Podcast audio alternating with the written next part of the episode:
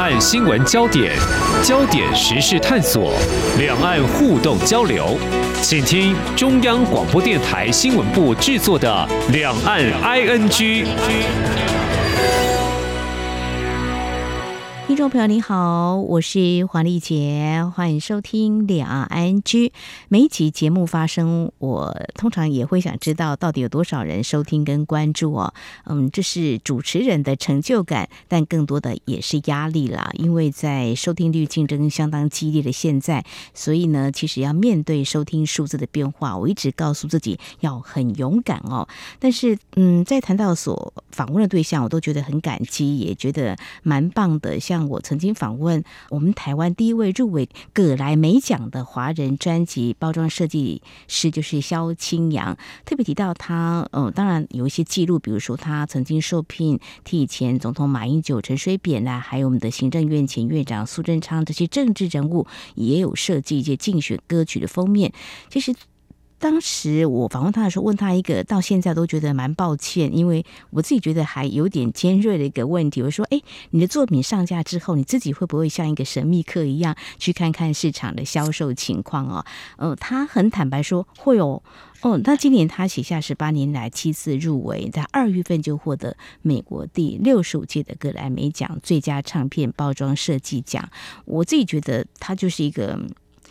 坚持不放弃的精神。另外，接下来要分享就是我们微笑台湾了哈。那其实也有听众朋友说他蛮喜欢微笑台湾啊所聊的一些内容哦。那今天要特别谈的是，在五月初所公布一个台湾民众永续旅游的素养调查结果，这也是他们倡议行动发想后，我觉得是一个自我检视的一份数据哦，要蛮有勇气的哦。像我们常常在节目当中也会触及到这个全球减碳呐。啊，这样一个不容闪躲的课题，相信呢，应该会有一些激励，也可以找到在哪些面向应该更努力哦。当然，我相信有一些永续的实践者，他们讲的不是很多，但是就是一个内化的行动就会这么做。所以今天再度邀请我们微笑台湾总监李佩书来告诉我们，诶，到底是哪个业者他们这样的身体力行，也谈谈这份调查结果。非常欢迎总监，你好。嗨，林姐好，各位听众朋友，大家好。好，上次的节目当中，其实我们最后是有谈到五月四号有一场永续旅游的论坛，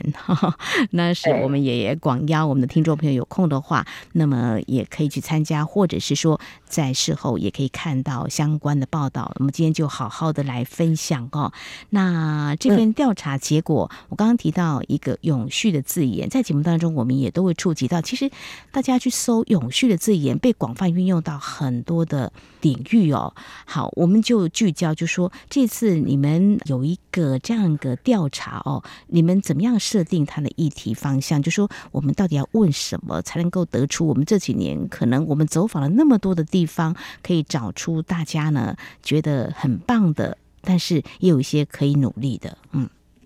嗯，呃，谢谢 Nancy 的提问哈。那我一定还是要跟大家讲一下，说为什么会有这个调查。嗯、那我不晓得听众朋友还记不记得，就是我去年在跟 Nancy 聊的时候，我们就发现说，因为我笑台湾二十二年了嘛，然后这二十二年的品牌，我们都专注在讲台湾。地方上面发生的人事物，然后我们很希望透过旅游的方式带大家进入到这个地方，可以去认识他们。但是我们在讲说，哎，我们好像做了一件很不错的事情，我们让这些人被看见，然后带动了这样的一个国内旅行的风潮。但是，呃，如果说观光真的都是无烟囱工业，或者是说，哎，它是一个呃，真的是对在地有益的事情的话，我们当然会觉得我们自己做了一件好事。是，嗯，可是我们在去年梳理了这一些呃所谓环境的数字的时候，发现说，嗯，我打了一个问号。这个问号是为什么呢？譬如说我去年有提到的，出游的时候，你知道我们旅客就是这样，在别人家就是好像比较呃放松，就没有这么的节制，所以我们的用水量 可能是有平常我们在家的三倍。啊，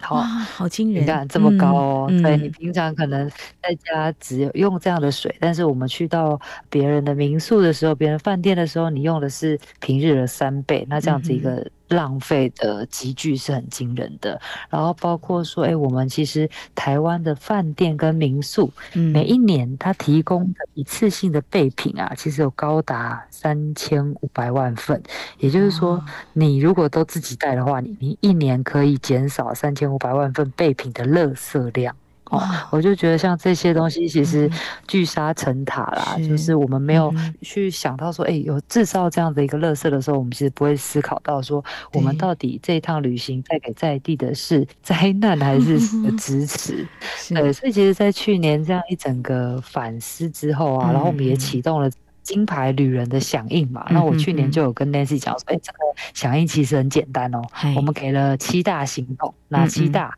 譬、如说，我们要告诉大家说，你可以选择平日或淡季出游，因为你就可以少掉这个所谓我们在讲那个环境的承载量。嘛。是，对，因为你可以获得比较优质的旅行，那同时你也可以让这个环境不要这么紧张，嗯、因为一次你光想一大群人涌入的时候，嗯、那个其实是很可怕的，你知道。有某一年啊，我忘记是不是疫情大爆发中间的时候，嗯、国内旅行是比较好的时候，嗯、一大堆人去澎湖，搞到最后，你知道那个在地人没有办法买鱼吃，就买不到鱼吃、欸，哎，就知道就是所谓的环境承载量讲的是这个，嗯、你会不会影响到在地，就是影响到整个环境跟在地人的生活？那所以就是我们有一些七大行动，我们在去年的时候有跟大家提嘛，嗯，那这个其实会反映到说，这七大行动背后大家认知到的永续，就是刚刚 Nancy 有提的，就是永续。我们上去 Google，对，大家都在讲，是的。但是讲到永续旅行，嗯哼，很多人不知道是什么。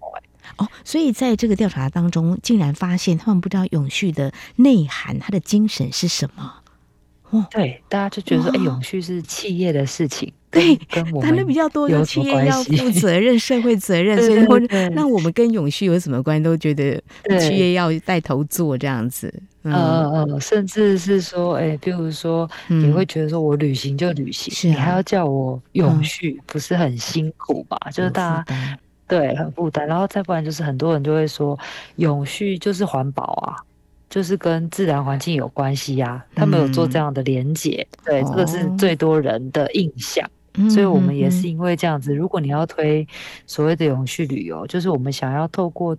呃一个行动，然后来去支持这个地方在自然环境。在文化，然后甚至在经济上面都可以得以永续，这才叫做永续旅行。嗯，所以你就可以听到说，永续旅行它在讲的其实不是只有环境面，它还包括了文化的层面，然后还有社会经济的层面。然后我们在这次就是跟暨南大学的曾启鹏老师的团队就一起合作了这一场永续旅游素养大调查。嗯，那这次的调查就是针对我们的行为怎么样，然后对永续旅游的认知怎么样，以及我们到底有具备有多好的永续旅游的素养，来去对一般民众去进行这一次的调查。是，刚刚总监有提到，就是说很多人不晓得永续它的精神内涵是什么，但是一旦了解之后，他们愿意支持吧？这个会在调查当中 让我们知道，大家是愿意这么做，应该也会给我们一些这样的讯息吧？有吧？哎，Nancy 是不是很好奇？我来公布一下我们的调查结果好了。好。是我们有一题就问说，哎，台湾民众，你是不是听过永续旅游或永续旅行，甚至是永续观光呢？结果你知道吗？嗯，听过的只有不到两成。就是只有十七点六的民众听过，哦、那其他的有高达八成的都是没有听过的，有点备受打击的感觉啊、哦。但是没关系，啊、我们要用力说，嗯、我们继续谈下去，我们要继续谈。没错，对刚刚你也问了，就是当你知道这个永续旅游的概念之后，我们刚刚讲那么多嘛，嗯、你会对环境造成冲击，或者说你会对在地人造成影响。其实台湾人很可爱，他们其实不希望自己的这些旅游的方式会带来这样不好的后果。所以，其实，在沟通完这个整个概念之后，认同的比例其实是有九十三点四的哦。哇，太好了！那业者就可以趁着这样的支持，就要来做喽。没错没错，嗯，所以我们也梳理了一些所谓的行为，哦、就是依据过去台湾民众的经验呢，就是去旅游的经验，嗯，大部分的人会做的是什么，你知道吗？嗯、就是大家其实很入境随俗，这几年来、哦、大家在新闻上面的宣导啊，或者说政令上面宣导，其实都是有差的，嗯、所以大家会非常的遵守当地的文化习俗，哦、或者是很尊重当地的自然环境生态，嗯、这个是一定会做到的。嗯、然后另外呢，大概有五成的民众会愿意自备盥洗用品，太好了。嗯，大家呢、嗯、都很进步，愿意跟得上这个时代的一个趋势潮流啦。就是我们也是现代公民嘛，哈、嗯，没错。不过呢，有一个东西比较特别的，嗯、就是很多人他都有做这件事情，嗯、但是他不知道这个也是永续旅游的一环。哦，这样子啊？你猜是什么？哦、是什么呢？诶，给个方向。平常你去旅游的时候，你一定会买东西，对不对？是啊，这也是一种嘛，支持在地是吧？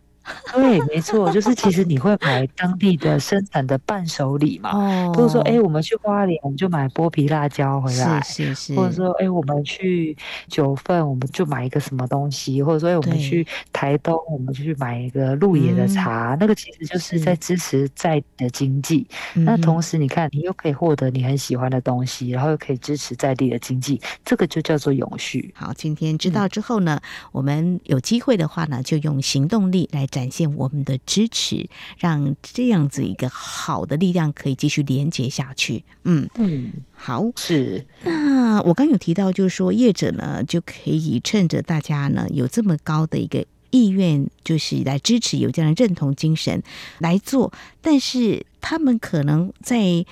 自己实践的过程当中会遇到什么样的问题呢？有吗？嗯嗯，我觉得很有趣哦，就是我们通常。还是会预设立场嘛？对我都会觉得这份调查报告出来，大部分人可能会觉得他不做是因为他觉得不方便，嗯，又觉得说哦，我要带那种自备盥洗用具哦，我要自己带环保杯，嗯，环、嗯、保筷很麻烦。结果不是哎、欸，哦、你知道他们为什么不做吗？为什么呢？大部分的民众他是因为不知道去哪里取得这个永续旅游的景点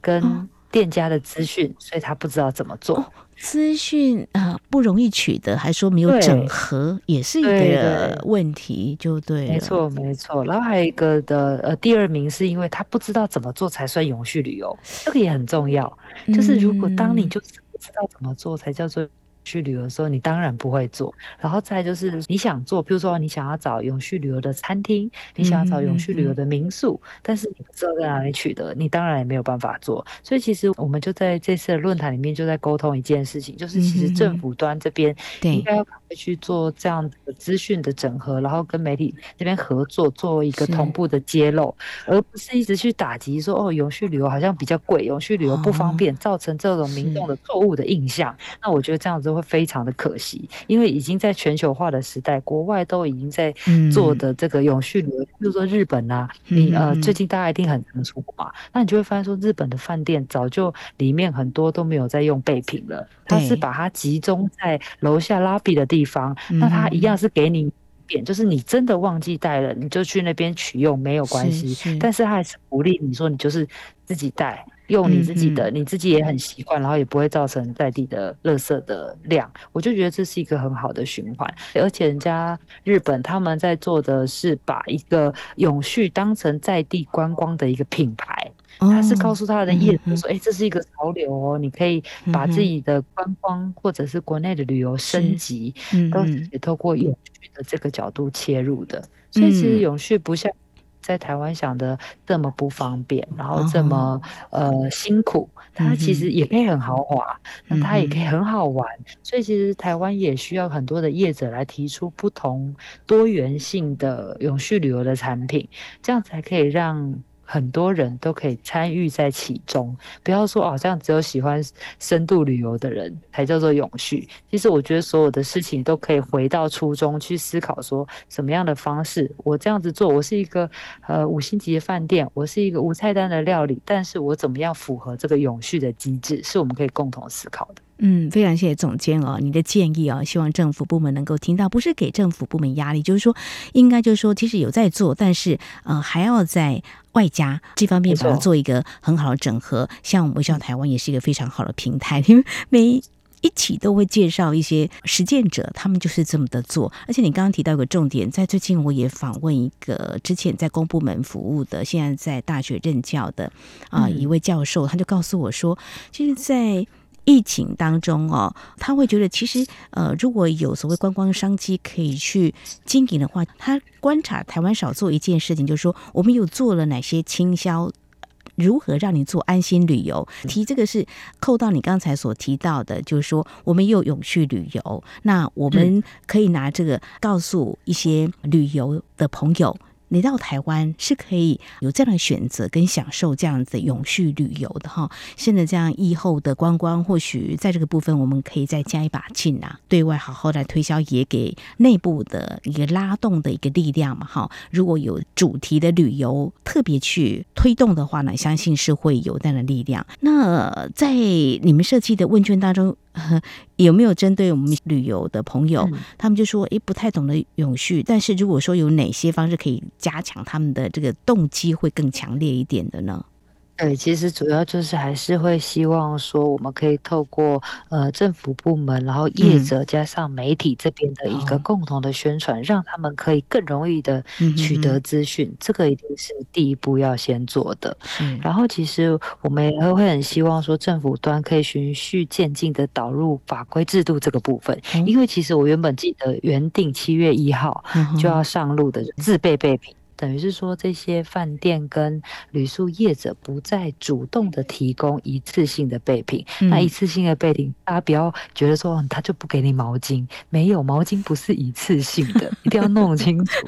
对不对？就是这件事情，大家要真的去面对它，不要再以讹传讹。我们要很了解说政府推动的这件事情啊，里面的内容有什么。嗯、然后我觉得这样子导入法规之后，才不会有一些人遵守，有些人不遵守，导致非常的混乱，然后也造成旅宿这边很多的客诉，这样业者其实会还蛮抗拒的，哦、所以我觉得其实。导入法规是有必要的，然后建立就是我们全体民众对于永续旅游的共识。嗯、然后另外就是我刚刚提到的，就是业者其实可以提供更多元的永续旅游的产品啊、哦、或服务，嗯、像比如说呃农田的体验啊，嗯、或者是公益的 DIY 啊，嗯、那甚至说结合地方创生的在地的一些游程啊、嗯、生态的形成啊，它其实都会是永续旅游的一环。那我觉得它就可以打破我们对对于过去那种低碳旅行的刻板印象，然后另外，我觉得其实我们要明确的定义台湾的永续旅游的这个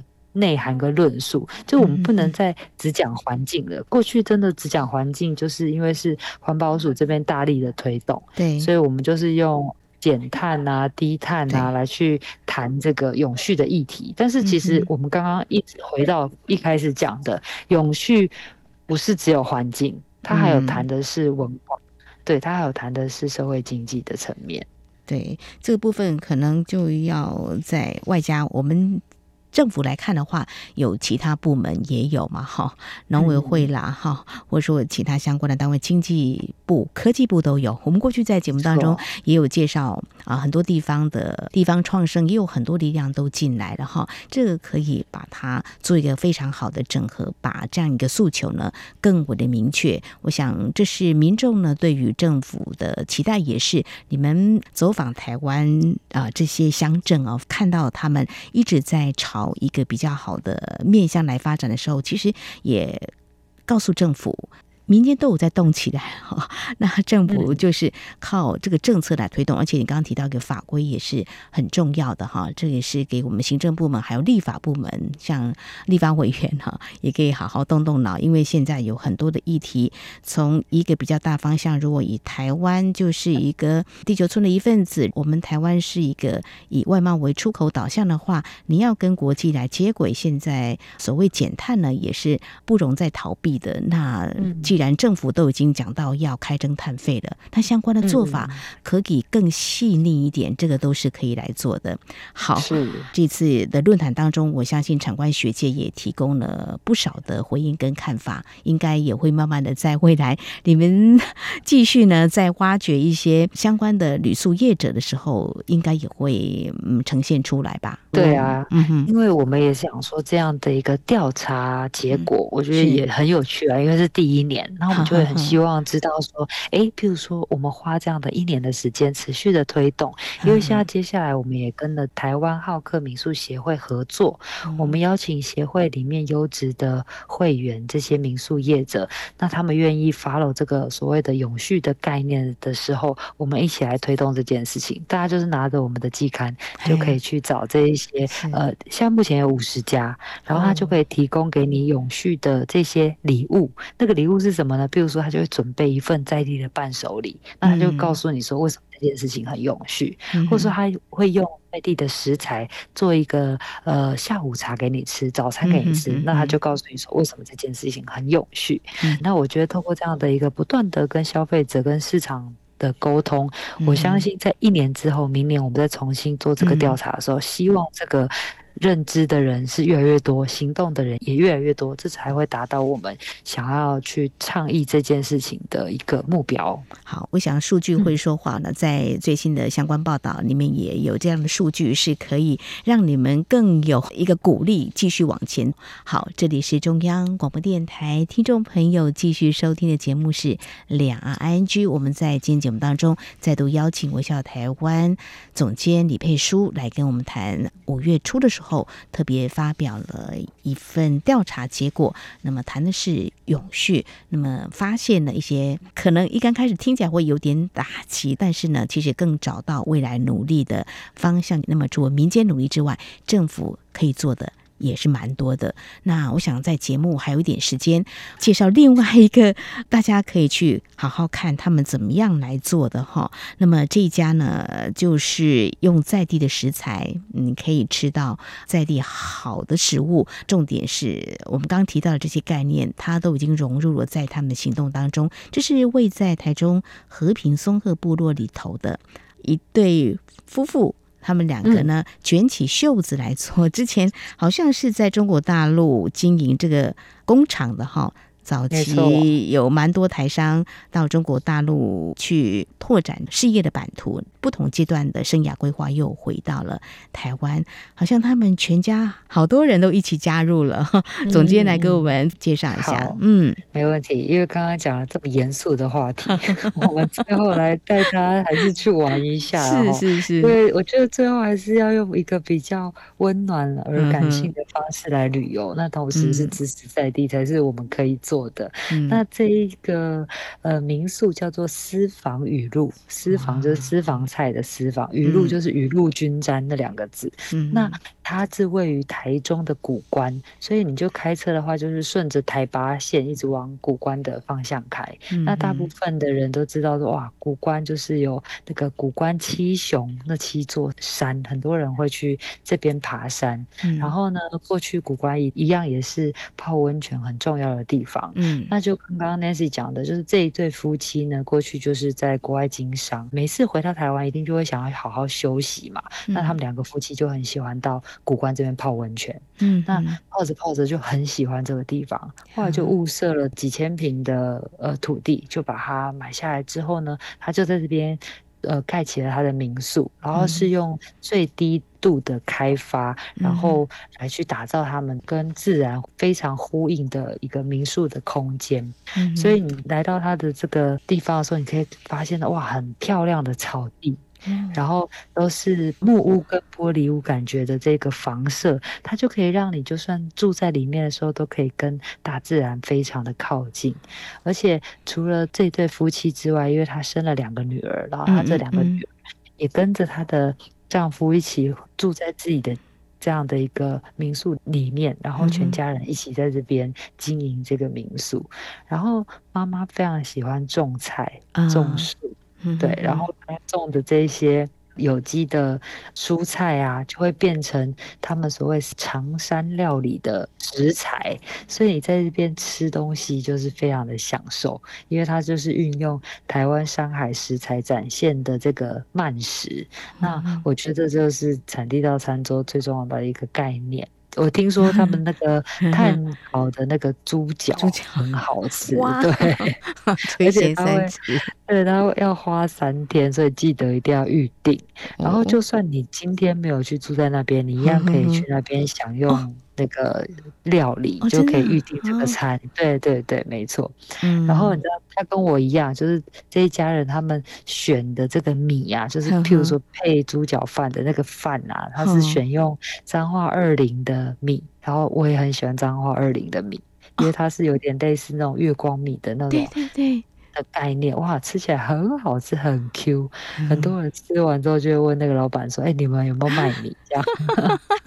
对，就是把米买回家。哦、嗯，对我有尝过二零的米，真的是名不虚传，真的好吃。对对，真的，而且我觉得很有意思的是，嗯、你知道台湾在日本时代有三大林场，嗯、第一个一定是我们所知的阿里山，嗯，然后第二个就是太平山，嗯，那第三个就是在台中这边八仙山，对，那八仙山它很重要的是，它这个木头运下来之后呢，它需要去。剪裁就是把每一根木头看它的状况啊，然后要登记啊，要丈量，然后做完这些动作之后，才能送到台中的丰原那边去。那私房鱼路所在的地方叫做松鹤部落，嗯，松鹤部落就是那个时期剪裁很重要的一个基地哦。然后这个基地它有一个站叫做九良溪站，嗯然后所以你就可以想象说，当年呐、啊、有非常多的伐木工人。下班之后就会走出那个车站，就是我们刚刚讲的九良西站，嗯、然后走几步路就会到那个宿舍，然后重点是那个宿舍下还在，还在啊！对对对，而且那个宿舍因为当年的那种工匠技术都非常精湛嘛，所以他们整个宿舍都不用一根钉子。透过那个木板的卡榫，就是榫接，就可以盖出那个房舍。所以你入住了之后，你还可以去附近逛一逛，可以去看它那个整排的块木板做成的那个房舍，几乎都还完整的留在那边。哇，好特别哦，非常的漂亮。对对对。然后另外，我一定还要推荐大家一定要去的一个地方，有一个两百五十公尺左右的五叶松大道。就在部落里面，很美耶。对，因为其实你知道，这边其实是五叶松重要的产区。比如说，你说建商要买五叶松，可能就来这边卖。然后呢，那个树苗其实是有分等级的哦，就是一定有长得比较好看、姿态比较优雅，是是是或者是看起来比较健壮、比较粗的。然后你不能只挑自己喜欢的。啊不行啊，就捆着这样子。它跟我们之前在炒的那个精品包配货的潜规则一样哦，就是老板会把价格比较好的跟诶价格比较不好的打包在一起一起卖。你不能只买比较漂亮，你要一起买回去。所以我觉得它就可以让你理解另外一个所谓的五叶松的产业生态，我觉得很有意思。嗯，所以来这边，嗯，可以感觉到一个世外桃源了。那间数多吗？就是如果说大家呼朋引伴去的话，OK 吗？哦，OK 啊，OK，也不算太多，但是我觉得，比如说几个两三个家庭相约入住，我觉得都是没有问题的，一家人一起去也没有问题的。嗯，而且我觉得，因为你都已经大老远跑上去那个古关了，一定要住下来，因为它的。白天清晨的样貌，或者是傍晚的样貌，然后你走在午夜松大道，然后甚至说你可以到部落的这个阿娇姨开的这个杂货店里面买新鲜的松针打成的松叶汁，都很有意思。然后甚至说你在这个阿娇姨的杂货店里面，你会看到有那种叫做腌肉。然后，因为这边在地的，它是有客家跟泰雅族混居，嗯、所以你会看到客家腌肉跟那个泰雅族腌肉两种哦，都在那个阿娇姨的杂货店里面卖，所以它有非常多的在地的经济呀、啊，然后在地的文化跟生态都在当中。嗯、你一定要住一晚，然后慢下脚步，才能够真正的看进去，看得到它。好，这美好的风光哈，可以慢生活哈，在这边尝到在地的美食哈。就像我们今天谈的这个永续的旅游，支持在地的经济。阿交姨的店在附近嘛，哈，这个私房雨路的附近嘛，哈，所以住一晚就可以好好来感受跟体验一下。这也是我们在今天节目当中啊，除了谈这个调查结果。告诉我们应该怎么做，是严肃的一面，但是呢，会更有力量。呃，那也分享了这家私房语录呢，就告诉我们，他们就这么做了，在台湾啊、呃，还有一些地方他们也这么做。那我们怎么样可以来支持这些店家啊，这些旅宿业者？嗯、呃，我想这也是永续旅游的一环。这是总监一再的告诉我们它的内涵到底是什么。好，我们在今天非常谢谢我们微笑台湾总监李佩书跟我们分享，谢谢谢谢。好，以上就是今天两岸局节目，非常感谢听众朋友您的收听，黄丽杰祝福您，我们下次同时间空中再会。